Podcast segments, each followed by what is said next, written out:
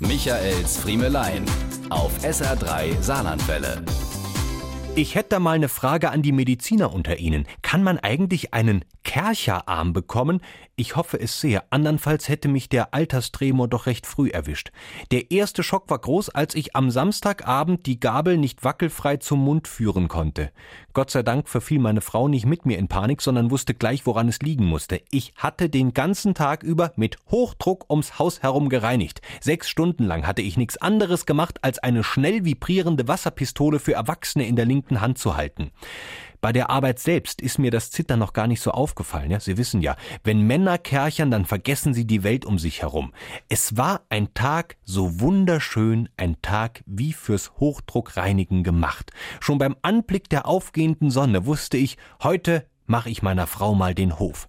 Und zwar so richtig schön sauber. Keine fünf Minuten nach dem Frühstück war ich draußen. Was war das für ein gutes Gefühl. Zwei Jahre hatte ich jetzt nicht gekerchert, aber in diesem Jahr bin ich fest entschlossen gewesen, Moos und Grünspann auf den Pelz zu rücken. Die Tücke mit der Hochdruckreinigung rund ums Haus verhält es sich wie mit dem Rasieren der Brustbehaarung, also bei Männern. Hat man einmal damit begonnen, muss man immer wieder ran. Ist die Schutzschicht erstmal weggepustet, setzt der Dreck von Jahr zu Jahr schneller an. Aber Sie glauben gar nicht, wie sehr ich das liebe.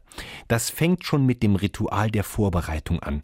Rein in die Anglerhose und die Gummistiefel, Wasserschlauch abrollen, Kabeltrommel abwickeln und beides geschickt ums Haus herumführen. Und dann dieses berauschende Gefühl, wenn der Motor anspringt und das Gerät zum ersten Mal Wasser zieht.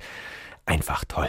Den Blick fest auf den zu reinigenden Untergrund gerichtet legt man los. Verbundsteinreihe um Verbundsteinreihe wird mit stoischer Akribie bearbeitet. Schnell nimmt man nichts mehr um sich herum wahr. Man registriert nicht, wie man die komplette Verfugung im Wahn raussprengt, nicht wie man von Kopf bis Fuß nasser und nasser wird und auch nicht, wie mit zunehmender Sauberkeit des Bodens die Dreckspritzer an Hauswand und Fenstern zunehmen. Das wird einem erst bewusst, wenn die Stimme des eigenen Gewissens, also die Stimme der Gattin, der man eigentlich den Hof machen wollte, deutlich zu verstehen gibt, dass hier etwas falsch läuft. Aber wenn man dann abends nach getaner Arbeit auf der Terrasse sitzt und den Blick gemeinsam über die blitzblanken Verbundsteine gehen lässt, dann ist wieder alles gut. Und dann gibt es nichts Schöneres, als wenn einem die Liebste sagt, ach Schatz, guck nur, wie dein Arm zittert, aber das war's wert. Michaels Friemelein. Jede Woche neu auf SR3 Saarlandwelle.